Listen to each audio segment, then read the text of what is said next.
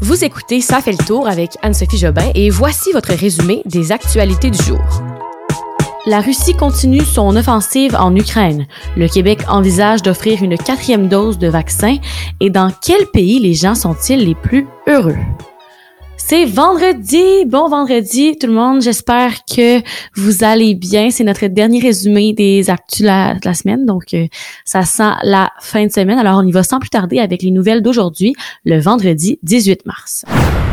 Alors, faisons notre petit tour en Ukraine. Premièrement, on a appris vers 5 heures ce matin que des missiles russes avaient détruit une usine près de l'aéroport de Lviv. Ce sont donc euh, des missiles russes, encore une fois, dans le quartier de l'aéroport de cette grande ville ukrainienne qui est située près de la frontière polonaise. Ça n'a pas fait de victimes, mais quand même reste que c'est inquiétant de plus en plus. On a comme peur que un jour les Russes se trompent, puis là qu'ils attaquent en Pologne, puis qu'on se demande si on doit contre-attaquer l'OTAN.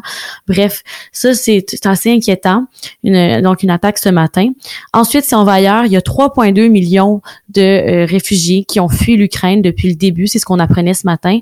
Plus de 2 millions d'entre eux sont présentement en Pologne. Ils sont en Pologne, ce qui ne veut pas nécessairement dire qu'ils veulent être réfugiés là-bas. Hein. C'est juste comme un pont pour certains qui veulent, disons, venir au Canada ou euh, ailleurs dans le monde. Euh, des gens qui vont, qui savent très bien qu'ils ne retourneront pas en Ukraine tout de suite. Plusieurs qui veulent vraiment venir au Canada, mais que c'est un peu compliqué pour le moment. Parlons maintenant des pourparlers, cette forme de négociation qui donne un peu d'espoir aux Ukrainiens ou juste au reste du monde pour que la Russie et l'Ukraine arrivent à un accord au lieu de continuer à se battre. Ce matin, euh, Vladimir Poutine, le président russe, a accusé l'Ukraine de faire traîner ses pourparlers. Il dit que Kiev fait des demandes pas réalistes, c'est ce qu'il a confié en fait lors d'un entretien téléphonique avec le chancelier allemand.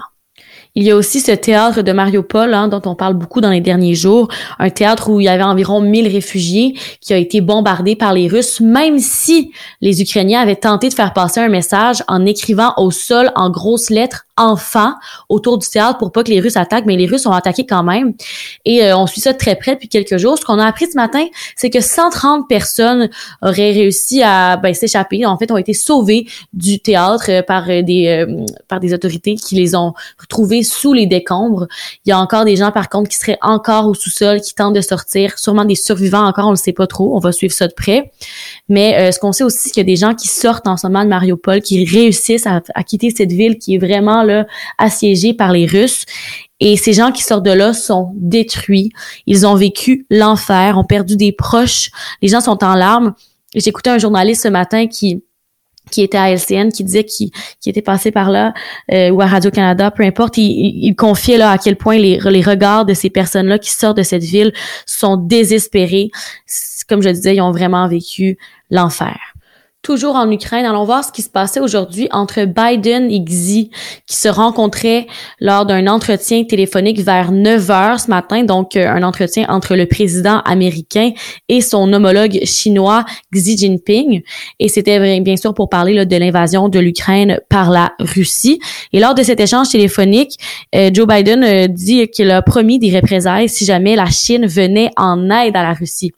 Ça, c'est une des grandes craintes de cette guerre. Si la Chine décide d'aller aider la Russie là-dedans, ça va, ça va aller mal. Donc, euh, c'est pour ça que Biden a pris le temps de euh, dire qu'il y aurait des conséquences si jamais la Chine rejoignait la Russie dans ce conflit. Dernière petite actualité sur l'Ukraine que je souhaitais vous partager. Je vous parle d'une marque de mode ukrainienne qui s'appelle Milanova. C'est une marque qui est connue pour ses robes de mariée qui produit désormais des vêtements pour les soldats et le personnel médical du pays. Alors ça, c'est une, belle action d'une compagnie donc qui produit des, robes de mariage qui n'a plus vraiment en, en produire pour le moment. Alors euh, c'est une boutique qui est basée quand même là, dans 50 pays, aux États-Unis, au Royaume-Uni, France, Chine, partout.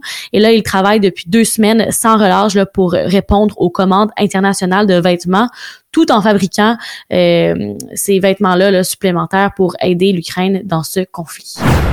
Le gouvernement du Québec a annoncé hier qu'ils vont recommander la quatrième dose de vaccin pour les personnes qui sont plus vulnérables. Donc, pas pour tout le monde et ce sera seulement une recommandation. Le directeur national de la santé publique par intérim, Luc Boileau, a annoncé que cette nouvelle campagne de vaccination qui toucherait vraiment les personnes âgées de 80 ans et plus, là, pourrait se tenir cet été. La décision d'offrir cette dose de rappel peut être liée à la levée des mesures sanitaires. Alors, puisque ces personnes-là auront plus de chances de contracter le virus parce qu'il y a moins de mesures, ben on veut s'assurer qu'ils soient protégés. Il y a aussi l'augmentation des cas en Europe hein, qui inquiète et la découverte d'un nouveau sous-variant de type Omicron. Les études là, sur le sujet démontrent qu'une dose de vaccin perd de son efficacité entre 4 à 6 mois après son administration, d'où l'intérêt de ne pas attendre avant d'aller chercher sa troisième dose de vaccin et aussi pour ces personnes vulnérables-là, de ne pas attendre, disons, euh, six mois avant d'avoir une dose supplémentaire. Et si on regarde ailleurs dans le monde, il y a peu de pays qui ont commencé euh, à faire euh, ceci, à donner une quatrième dose. Parmi ceux-ci se trouvent l'Israël, l'Allemagne et le Brésil. On en a parlé hier à l'émission, mais comme vous le savez, le taux d'inflation au Québec a monté de 5,7% au courant du mois de février dernier. Ça, c'est énorme. Ça veut dire que tout coûte plus cher. Et à cause de ça, il y a plusieurs choses qui risquent de coûter beaucoup plus cher dans les prochains mois. Et Hydro-Québec, donc notre électricité, ne fait pas exception à la règle. Selon des experts, là, les Québécois devraient s'attendre à une hausse de 2,5% de leur compte d'hydro en avril et de 5% en 2023. Et pour réussir à contrer cette hausse importante, le premier ministre François Legault a annoncé hier qu'il comptait offrir un chèque à tous les Québécois pour les aider à payer ce montant qui va être plus élevé.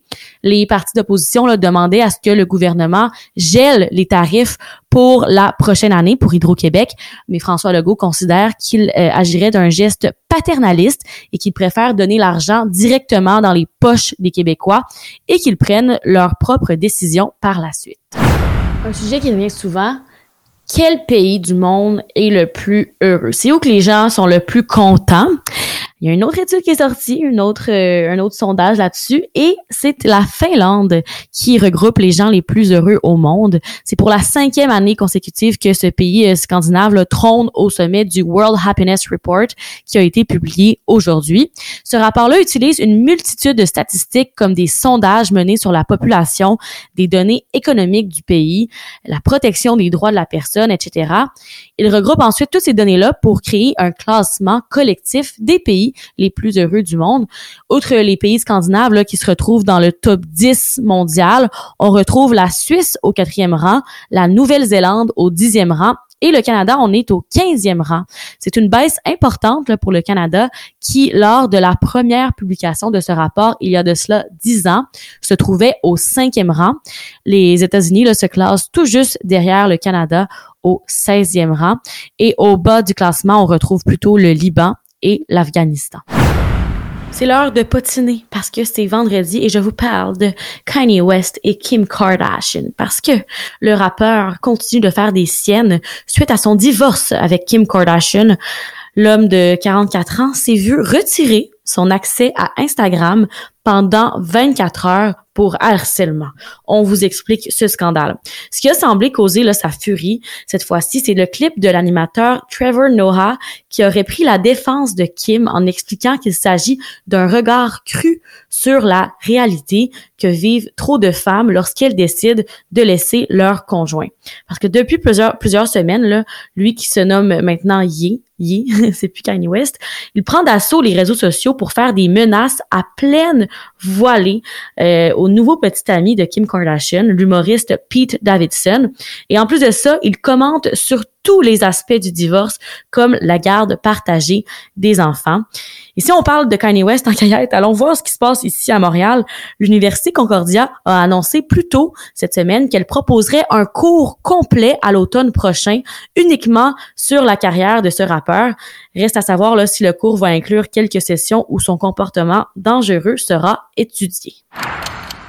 Et pour finir, au lieu de faire un petit tour dans le passé parce qu'il y avait moins d'aspects intéressants aujourd'hui, regardons ce qu'il y a dans le futur. Alors, un regard vers le futur. Euh, alors, on attend deux événements avec impatience qui vont se produire au cours de la semaine prochaine ou des prochains jours. Si on regarde en fin de semaine, ce dimanche, on va pouvoir enfin dire adieu à l'hiver parce que le printemps va faire son apparition au Québec, même si Ça ressemble déjà pas mal au printemps que la météo d'hier. Et pour célébrer, le gouvernement Legault va nous proposer mardi le nouveau budget pour l'année 2022. C'est un budget qui va être très intéressant. Euh, lui qui a proposé beaucoup d'aide aux Québécois pour lutter contre l'inflation lors des derniers jours et qui va tenter probablement d'utiliser ce budget-là pour gagner des points en vue de l'élection provinciale au mois d'octobre prochain. C'est tout pour aujourd'hui et c'est tout pour cette semaine. Ça fait le tour des actualités. J'espère que vous avez apprécié. N'hésitez pas à m'envoyer des commentaires et à aller suivre notre page Instagram. Ça fait le tour pour plus de contenu. Merci beaucoup d'avoir été là. À la semaine prochaine. Bye bye.